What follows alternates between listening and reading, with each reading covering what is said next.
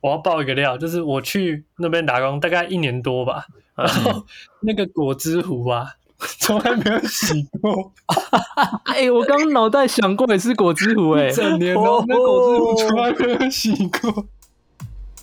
我们是三个菜鸡，整天都幻想着奇迹。我们是三个菜鸡，哦，三个菜鸡。我们是三个菜鸡，我们是三个菜鸡，整天都幻想着奇迹。哦。干，真的菜。欢迎收听菜鸡互啄，我是欧国廷。我是林东业，我是林幸福，没慢半拍吧？哈哈，今天可以不好说，这个。交给听众来判断。我们上一集在聊欢乐小时光，然后欢乐小时光我们都聊一些跟大学有关的啦。嗯，林东业大学遇到彰化仔，然后幸福是大学直接开无双，直接找到自己的美好人生。上一集蛮多人对幸福那个蛮有感的欸，有回应的都是有讲这个点。对啊，而且你看，一个班上的 gay 秋仔了不起就五个、十个啊，所以其他人都是比较真心的在面对自己的情绪啊，或者是会掉入这种疑惑里面的人，其实是居多的。代表大众说出我们的心声，你们这些 gay 球仔。对，这个题目让那时候让我觉得超冲击，就是其实我真的不了解你们的心里在想什么。以我这种高中是 gay 球仔的人来讲，我真的是后面才会知道。说到这个，我就要打岔一下。我我先跟同事聊，然后就要聊说为什么要做这集。就我们那时候不是有担心说做这集会不会没人听？可能那时候就觉得，就对我们自己内部来讲是必经的一集，不管流量，可是我们一定要有这个过程，了解我们三个人在想什么。我们今天就聊那个大学的时候，大学不是有三个课题吗？你有听说？请说哪三个？我猜有一个一定是爱情。对，另外一个就是打工，有这三个：嗯打工、爱情跟社团，就是这三样啊，号称大学必修三学分。然后我比较想聊的嗯是打工，因为打工对我自己本人来讲，我从国二就开始打工，所以打工对我的人生应该算是影响蛮大。然后今天想聊打工的事情是有趣特别的经验的。我从我自己开始，我我之前在那个婚宴餐厅打工嘛，对我记得那时候有一个很鸡掰，就是通常这种设定都会有一群很北蓝的帮工，有点算临时性的排班这样，然后会有一个很鸡掰的主管，一个经理呃，跟大家不错的正职员工。那个设定是这样的，就是那种在餐厅打过工，我们就会偷吃，就是有时候客人的菜其实真的算很干净，因为是婚宴餐厅嘛，所以毕竟他一上去可能好几人份。然后大家都用公筷，嗯有时候就是大家会在后台那边就偷偷吃东西，我靠我，们那时候几乎每个员工都会偷吃啊，大家就是有嗯时候饿起来，但是毛起来在吃。你说吃客人吃过的、哦，呃，他对啊们是用公筷嘛，如果你没有心里那个道德洁癖的话，其实那是可以吃的、啊。那种你不行哦。不行啊，我口水屁超严重的。我跟你讲一个很屌，就是我有个朋友啊，他们嗯以前高中的时候有点穷，然后他们就一群男生就会去吃热炒店，可能只点嗯白饭。嗯点了白饭之后，就等其他隔壁桌的人一走，他们就上去搜刮，认真的哦。诶这个而且他们这样子吃三年哦，这尺度更高哎。好尺度超高，而且是被人家吃的乱七八糟，他们照吃，因为他们说真的很穷，他们这样一餐就花很少的钱，可能不到三十块，然后吃超饱，干是不是很恶？我我我觉得那我那个好多了。没有，我们之前做婚宴还有那个，我们端上桌之前我们就先吃了。对，这个比较干净啊，这个我可以啊。哦。老鸟像我嗯算后面算老鸟的话，我就会去吃那个第一手，所以客人是吃我吃过的。干人家结婚呢、人家大喜之日，你给人家这样搞，超爽。因为我以前跟欧博也是一起做婚宴，我们算同事。我们那时候最常吃的那个甜点是那个那道叫什么？就那个炸汤圆，它都取一个很靠背的名字。花好月圆，花好月圆通常都叫花好月圆。汤圆一整盘端上去，我们都先偷吃几颗。哎、炸汤圆超赞的、欸，炸汤圆如果是我，我一定也吃爆。然后那时候刚出来又超热，就是整个超赞。我跟你讲，偷吃还有个配博，像花好月圆那种菜色，因为它会有一颗白色，一颗粉红色，基本上呢，对。你一定要吃双数，因为你不可能只吃白色，嗯，所以你一定要再吃一颗红色，呃，吃了白就要吃红，对，然后最后再端给客人。好，然后重点是我我这打工的经验是，以前还有一种，就除了偷吃之外，我们还会打包菜色，嗯，那个菜啊，基本上很多客人都吃不完，尤其是如果很认真在参与活动了，到最后可能上油饭啊、鸡汤啊，几乎没有动过，是真的一口都没有挖。嗯，那这一种就是秉持着一个不要浪费的精神。我妈那时候也会说，啊，你们就打包回来那个没差。加上很多去打工的人，他们也都会这样做，尤其是阿姨。可是这打包不能太明显嘛，就是你不能被客人发现，不能被经理看到，不然经理就会不爽，就会扣你钱。对对，所以那时候打包完呢，都要塞在那个桌子底下或是柜子里面，都要到处藏。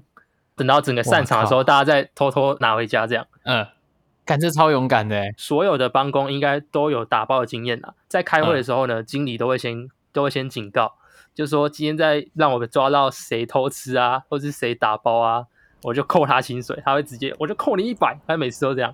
所以那个东西是，就算宁愿没人动过，也就是要直接丢掉，在后面也不能包。对，SOP 就是你一定要丢掉，只要它上过桌了就没有用了。可是真的很浪费吧？那还真的蛮浪费。像这种 OK 吧，就是完全没人动过。对，如果是那种真的很完整，或者是那种有的炸物一块一块，就是正常不会没有吃还去拉到口水的那种东西，丢掉的确是有点浪费。但如果是那种大盘菜啊、青菜什么，大家夹过一定有口水，那种就那种肯定的，就是不会，你一定不会挑那种跟喷一样的菜色啊。基本上就是完整度、还原度还可以很高的那种。对啊，像。板豆不是后面都有那种什么炸山药卷啊，还是什么炸芋头什么那种一块一块的那个一定是没问题。对对对，所以我们那时候打包哦，因为鸡汤也很常会包，鸡汤几乎不会喝。那时候就经理有一次，其实他早就知道说有人偷包，因为被他看到藏在桌子底下。但他这时候就很奇掰哦，哎没有，他一开始我们一开始不知道这件事情，是下午开会的时候，他就告诉我们说，他就又警告一次，他就说你们最好不要打包，又让我抓到。早上有一个人，他打包回去的东西被我吐口水了，干，好靠背，真的吗？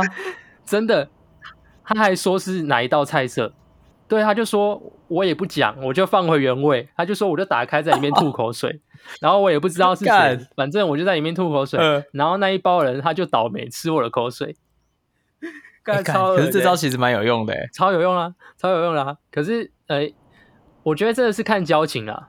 但他是蛮看交情的人，像我们跟他比较熟人，或者他心情好的时候，他有时候还会教我们吃，嗯，不然他有时候真的是很靠腰。我也被抓过，我不知道那时候有没有幸福。偷吃的时候是在一个逃生出口，那个逃生出口呢是从地下室可以绕上来，但是基本上客人都会搭电梯嘛，所以客人不会从那边经过。可是经理就知道我们在那边偷鸡摸狗，所以他就绕那个绕那边上来，然后就看到我们在偷吃。干，他第一个反应是。他也没讲，经理很会抓，对，他就第一句话就说扣一百，看，然后被子给都脸，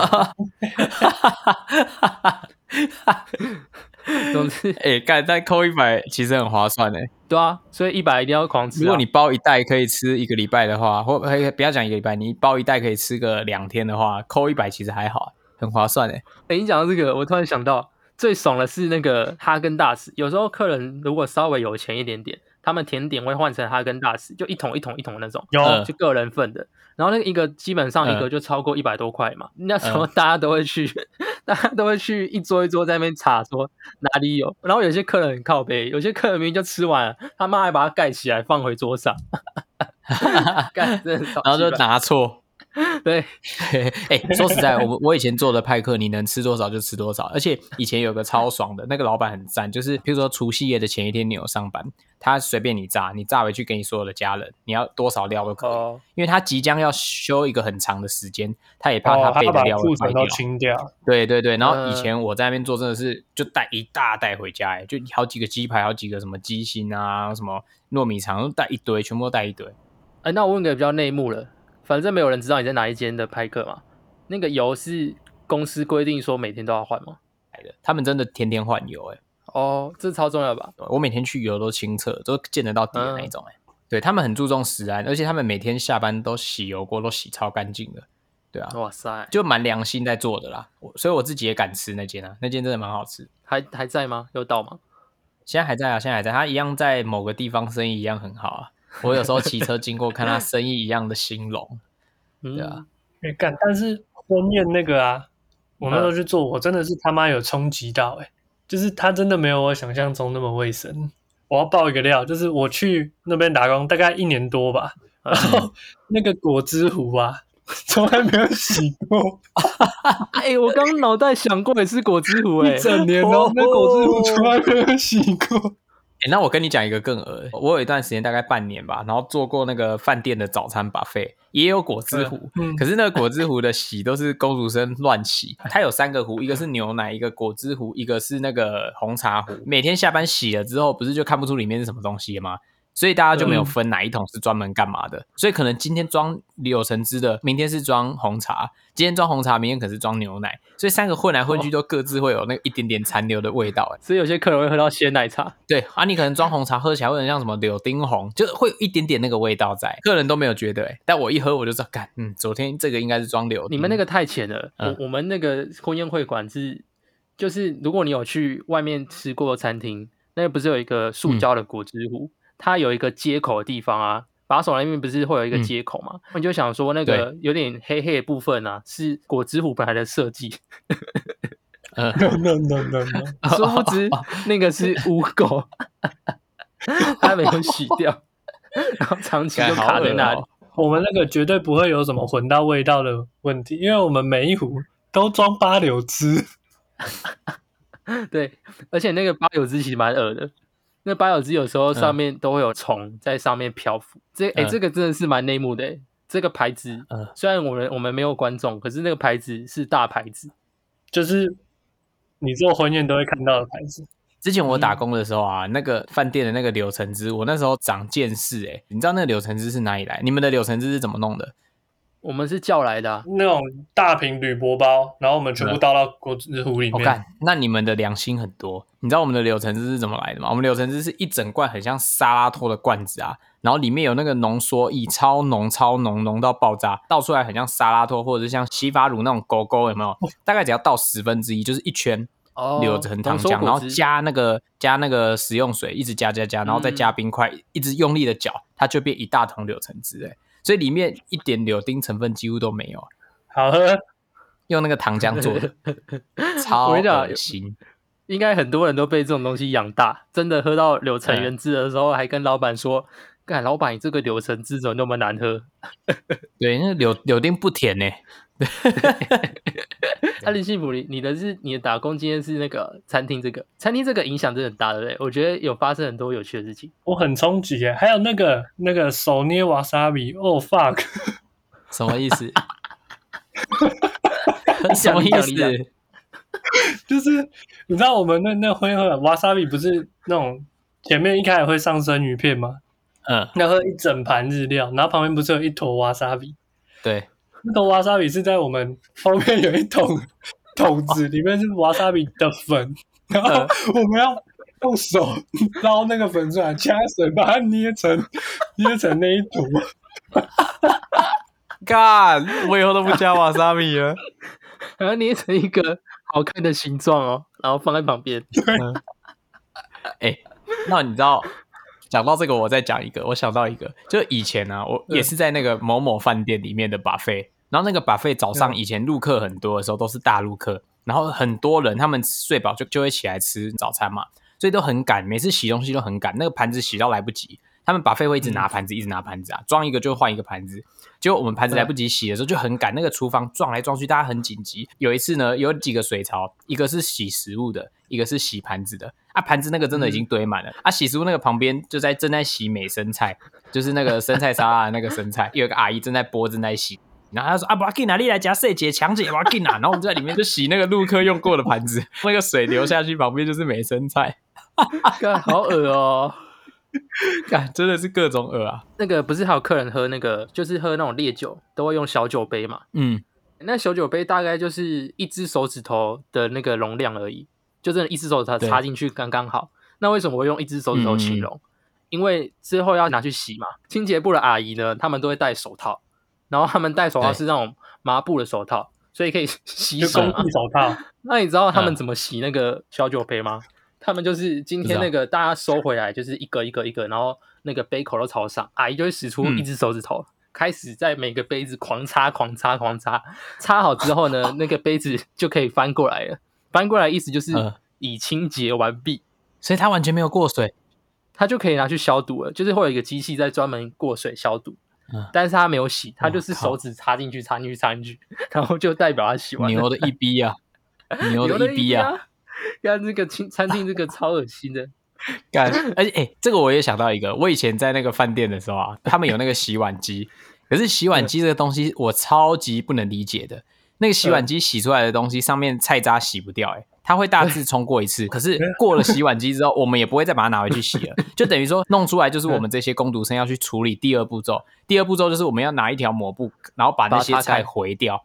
就是把它弄掉，对，把它擦干。如果还有卡菜渣，或是卡一些比较黏的，像那个番茄酱干掉会很黏，要不然抠抠抠。反正就是主管的要求，就是盘子上不能有东西，小鱼干的头也很容易卡。然后那个番茄酱，我们就在那边抠抠抠把它抠掉，它就是一个全新的盘子，它就等待下一个主人去使用它。哎、通常饭店跟餐厅，只要是像喜宴也是，因为会分上下午场，嗯下午场的客人通常比较对衰，因为如果你餐具不够的话，一定是要等上午场的餐具清洁完，才有办法放到下午场的给客人用。因为上午场如果太赶的话呢，阿姨就会开始乱洗，阿姨就会开无双，然后就全部 不用洗啊，过水过水过水。对，哎、你们有没有觉得这个世界上的乱源是阿姨啊？真的欸、阿姨是这社会的乱源呢、他们来骗吃骗喝、哎，我跟你讲，下午场的客人超常靠腰了。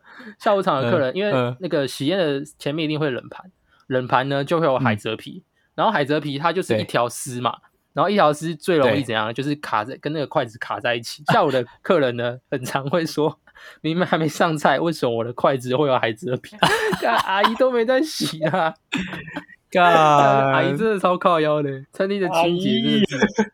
不要再以为那个餐厅都是干净的，没有比较高级。办一个婚宴，然后全家人大肠杆菌超标。我干，还有一个，还有一个，我想到了，嗯，就是你记得前菜不是会有什么好一点的，会有那种什么龙虾拼盘，哦，对对然通常都有后或者是或者是饭会那个会有什么帝王蟹乌龙面之类的，嗯，对对对对对主管都会强调我们那个壳要留着，对，为什么要留着？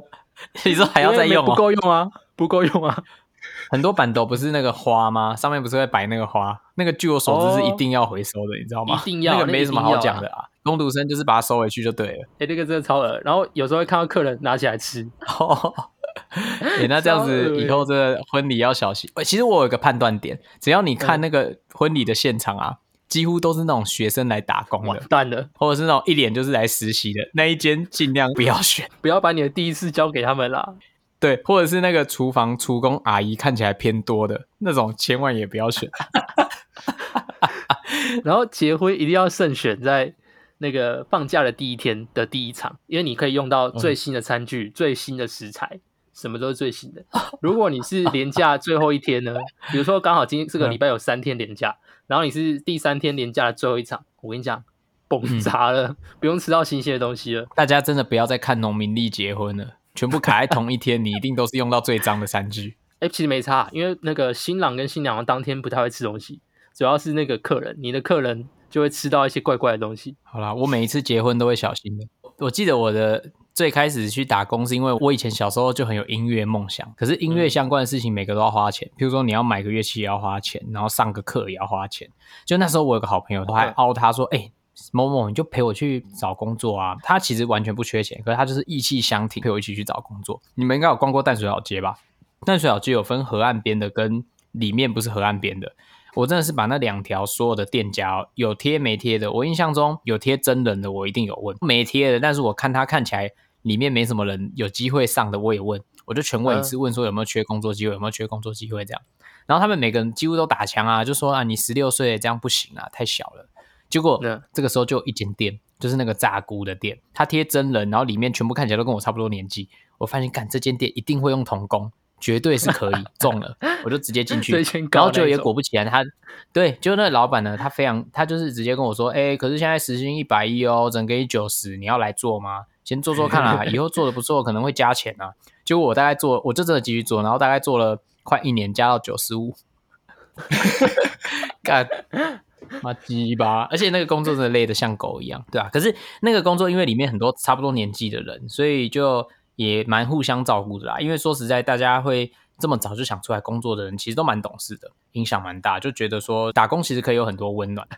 哎、我印象中，我跟你讲一个很屌，因为我以前高中的时候做那个炸菇店是假日工读生啊，哦，我知道，我知道，我有去买。所以我们去工作的第一件事就是先炸一碗当样品，然后放在那边。对，就放在那个柜台，因为很多客人会喜欢问说啊，你们一份有什么啊？然后就直接指给他看，你在忙，你不用多解释。就那一份，每次到下班的时候都是不见，一定会有人把它吃掉，绝对会有人以为是试吃。然后我们一个专业干，上面金针菇不见了，再专业干，杏鲍菇不见了，然后最底层是黑香菇，最后都剩一两颗黑香菇，每个人都以为是试吃，哎，超好恶哦、fucking 恶，fucking 恶心。我跟你讲，我以前有做过一份工作，是在士林夜市卖卤味。因为我从小就在夜市长大，其实我没有很怕脏。嗯，但是我在那间卤味店打工之后，我真的没有想过可以这么脏。重新定义什么是脏。就是应该是不是都是巷子组成的吗？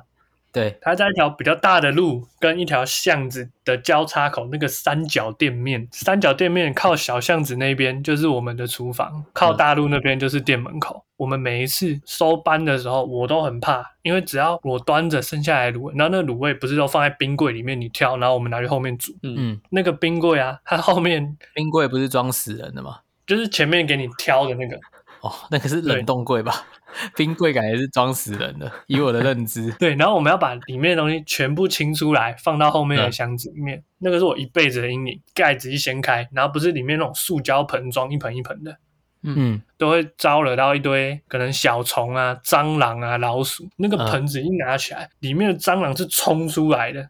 我干，这个很挣扎哎。我问你们啊，如果你们今天是卤味店老板，他真的有几只蟑螂这样爬过去，可能全部爬一轮，你会全部丢掉吗？不会啊，我们连掉地上，他都说拿起来冲一冲就好。当然是看客人有没有看到啊。对，如果你们自己是老板的话，肯定也不会嘛。所以干这个其实很挣扎哎。对，这超挣扎的欸。老板说丢到水里面煮过的都一样，有蟑螂爬过才是新鲜。连萝卜掉到地上啊，士林夜市都不会有路啊。萝卜掉到地上，拿起来那一圈已经黑掉，也是冲一冲丢回去。跟客人解释要说我们卤很久了，我升高中没多久，他好像就好像就有暂停营业，但我不知道有没有副业。所以事实证明，太脏的店还是活不下去的。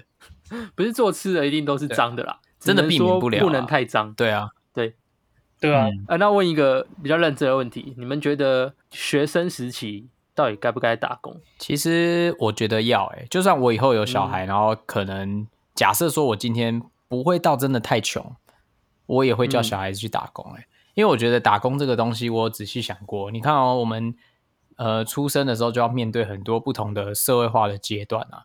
那你在家庭里面是一个社会，家庭通常家人再怎么样都不会对你太狠心，就是从小到大都会尽量是大多的事情都会顺着你，甚至大部分的爸妈都蛮宠小孩，都对小孩还不错。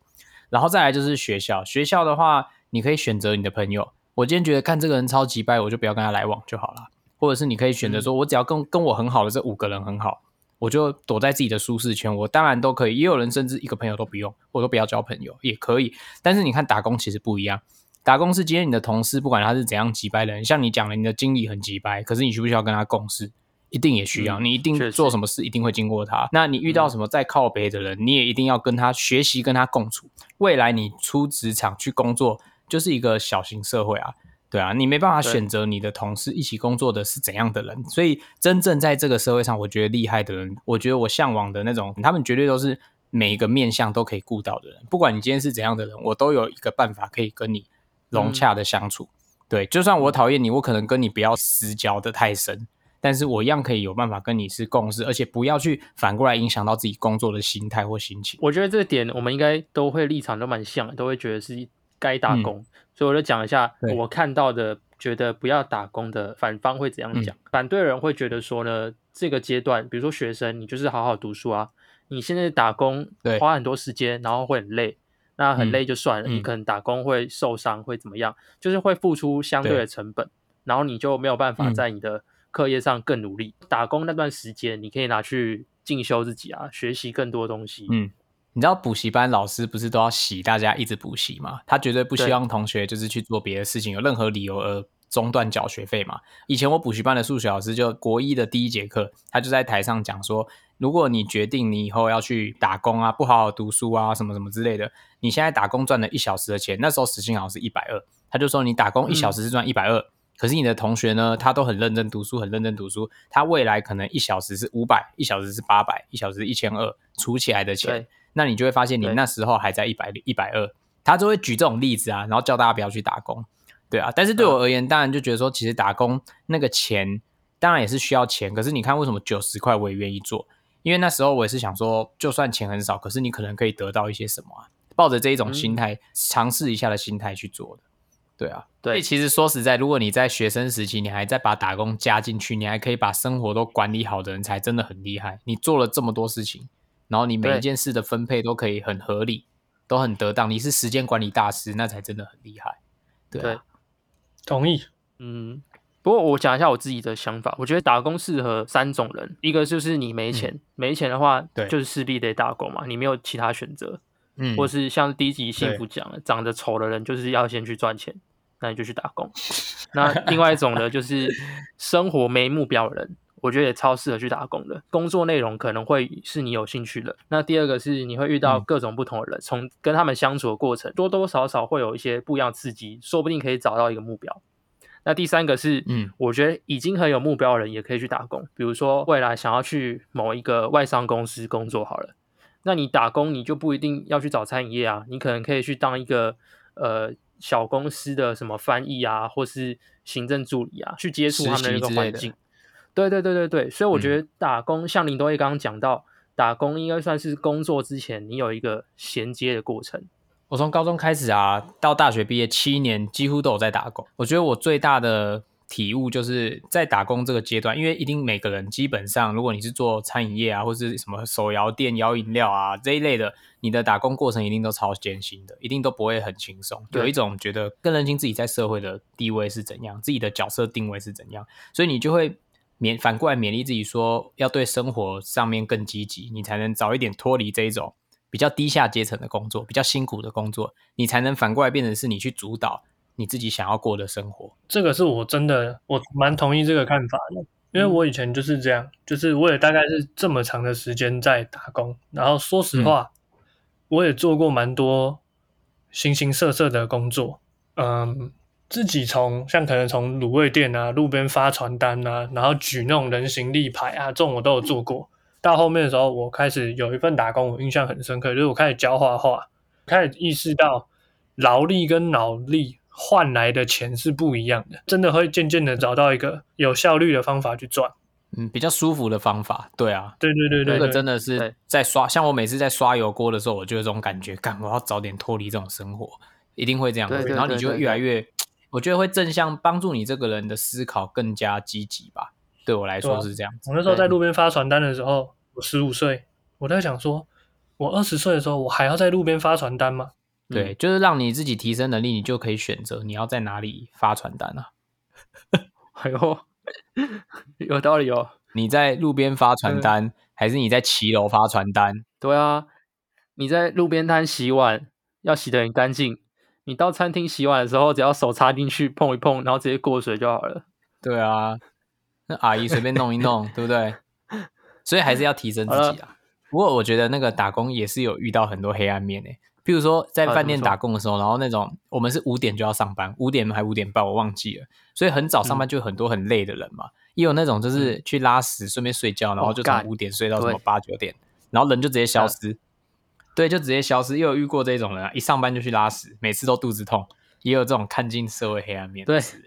一定会有一个同事是那个上厕所要上两个小时的了。对，肚子很容易痛。对，那今天总结一下，我们就是对于打工这件事情，我们都觉得说是一个蛮不错的体验，就算是对你之后真的进社会，算是一个衔接的过程。所以，我们三个都算是嗯觉得，不管你是有没有目标，然后有没有钱，我觉得打工都是一个可以尝试的。不，我的结论就是够有钱不用打工了，你也不用被社会洗礼啊！你是制定社会规则的人，洗礼个毛线！如果你是真的爸爸超有钱的话，你就不要打工你。也不用有什么社会历练啊、社会人脉啊，因为你爸都有。对，去你爸那边打工，讲这么多的话，最主要来讲，穷人才要打工。有钱人的话，你就是大学开跑车在梅亚就好了。打工，穷孩子的乐趣。今年暑假，穷孩子的 online，穷孩子的乐趣。然后每到开学的时候，有钱的同学就看一下穷人的同学，哦，打工哦，可怜哦。没有没有没有没有没有没有，不是不是不是是这样子，就是寒假过完的时候呢，然后可能你就去学校聊天说，哎、我这个寒假打两份工，存了两万两千多块、欸，就有个同学说，哎、我红包我爸妈包给我八万多，看，我这个心态直接炸裂。对啊，现在刚出社会的年轻人也是这样啊，只要努力一点的话，嗯一个月薪水三万，加上我爸妈给我的九百多万，不就可以买房子了？